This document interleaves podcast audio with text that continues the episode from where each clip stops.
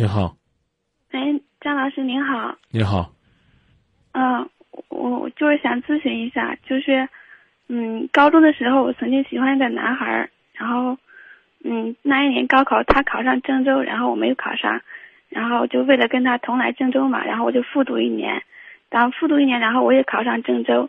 那天我给他发信息嘛，感觉他对我特别冷淡，就其实以前好像所有人都喜欢，都知道我喜欢他，但我没有说怕影响他学习。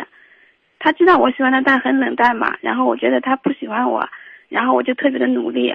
我想着等我变得优秀一点再去找他。然后现在他，现在他去北京工作了，然后我在郑州，我想去找他，但又知道他恋爱了。我我不去找他吧，感觉心里放不下；去找吧，感觉很不道德。我想问一下，我怎么办？不找他能放下不？放不下，我就是感觉放不下，好多年了，从高二开始吧，然后现在我都大三了，特别喜欢他。嗯告诉他，这个你喜欢他，这话说过没？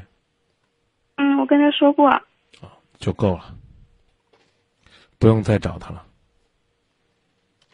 可很真的很不甘心。你第一年高考不利，可能你也很不甘心。那有什么办法呢？那有什么办法呢？那有什么办法呢？你只能选择复读。你呢说你喜欢他，但是呢，等你呢一年之后再追随了他的脚步，你发现他已经变得冷淡。这有一个成语叫“物是人非，时过境迁”。现在呢，他已经工作，而且呢有了自己的恋爱。不客气的说，你已经是他曾经的陌路了。这就好比呢，你多么希望和他再回到高中时代，同窗共读的那种感觉，但时光回不去了。人在坐在当年那个教室里边，我刚说了，叫物是人非。怎么办？就这样，悄悄的把这段感情搁在心里，瞄着呗。继续，还是你那句话，我要做的很优秀，我让他知道我配得上他。我觉得前两年，我可以支持你用这样的方式去激励自己、鼓励自己，但也许过段时间你会发现，你所有的努力，你所有的努力，都是为了你自己。我讲的意思你明白吗？嗯比如说，你说张明我放不下，好，我可以支持你，每半年给他写一封信。你已经大三了嘛，大三再开学就大四了，对吧？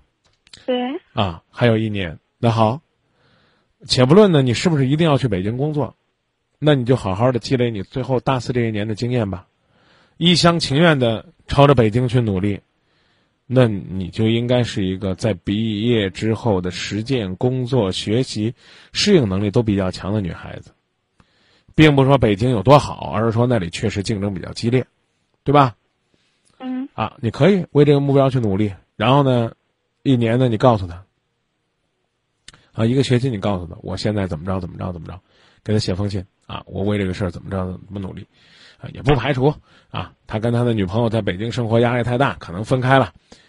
可是姑娘，我得提醒你，虽然是男追女隔座山，女追男隔层纱，但这层纱太容易捅破了，男人往往不珍惜。如果他真的和他的女朋友分手，他选择了你，说不定也只是他空虚时候的一种寂寞的寄托而已。当然，我不希望是这样的结果。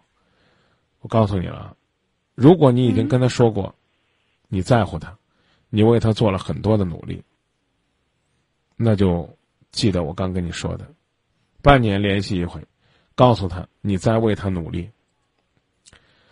也许一年之后你会发现，你努力呢是有很多的结果的，其中一个产品就是你觉得你自己在不断的超越自己，不断的提升，不断的变化，而这种变化会带来你眼界的一种升华，也许会帮你重新认识你到底还要不要再坚守？